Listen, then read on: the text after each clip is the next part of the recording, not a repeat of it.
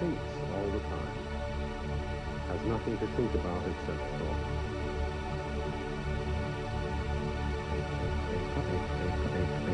A person who thinks all the time has nothing to think about except thought. So, he loses touch with reality and lives in a world of illusion. By thoughts, I mean specifically chatter in the skull, perpetual and compulsive repetition of words, of reckoning and calculating. I'm not saying that thinking is bad. Like everything else, is useful in moderation. A good servant, but a bad master. And all so-called civilized peoples have increasingly become crazy and self-destructive because through excessive thinking they have lost touch with reality. That's to say, we confuse signs, words, numbers, symbols, and ideas with the real world. Most of us would have rather money than tangible wealth, and a great occasion is somehow spoiled for us unless photographed. And to read about it the next day in the newspaper is oddly more fun for us than the original event. This is a disaster. Or as a result of confusing the real world of nature with mere signs, such as bank balances, contracts, we are destroying nature. We are so tied up in our minds that we've lost our senses. Time to wake up. What is reality? Obviously, no one can say because it isn't words. It isn't material, that's just an idea. It isn't spiritual. That's also an idea, a symbol. Reality is this.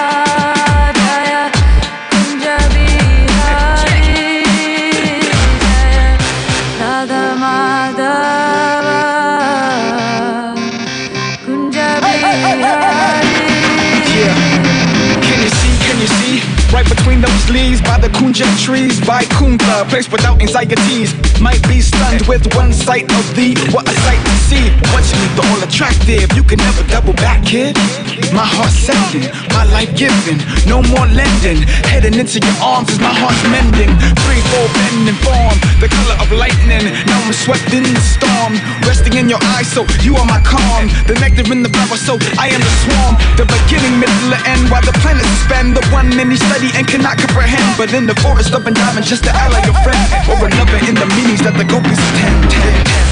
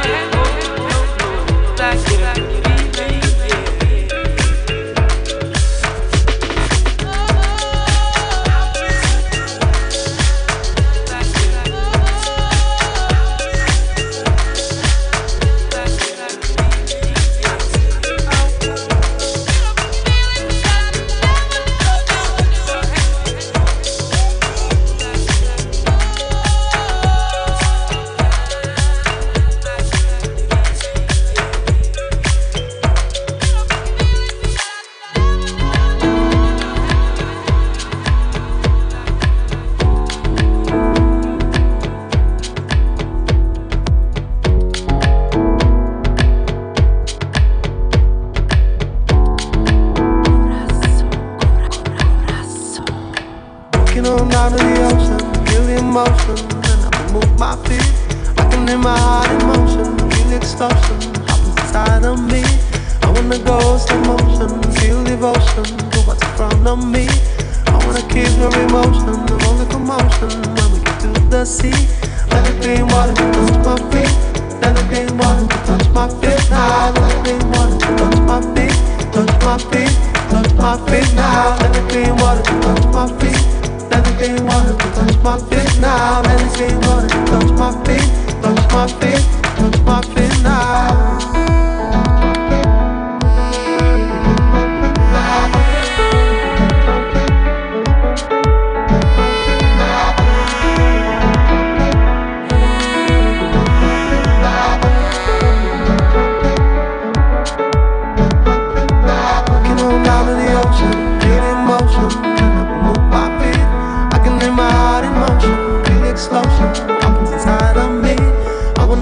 Wanna slow motion, feel devotion to what's in front of me. I wanna keep your emotion, the all the commotion when we get to the sea. Let the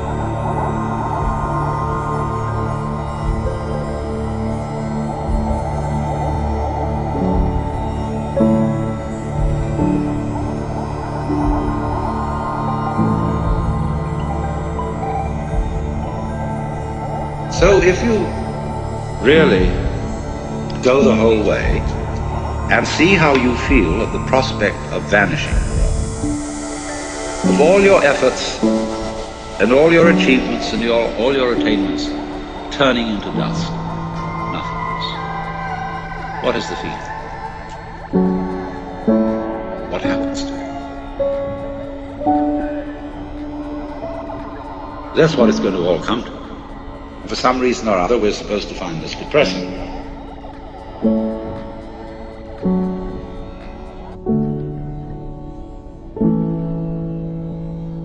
Do you see, in a way, how that is saying the most real state is the state of nothing?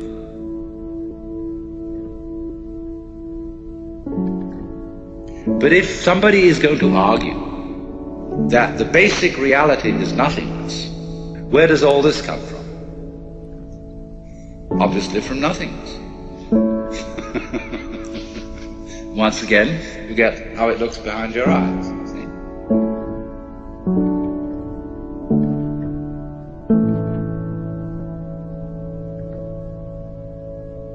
See? So in this way, by seeing that nothingness is the fundamental reality, and you see it's your reality, then how can anything contaminate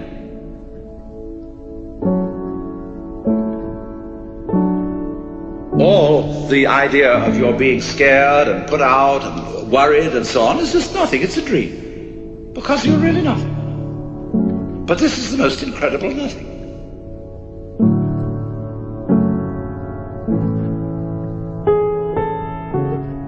So cheer up, see? The essence of your mind is intrinsically pure. Pure means clear, void.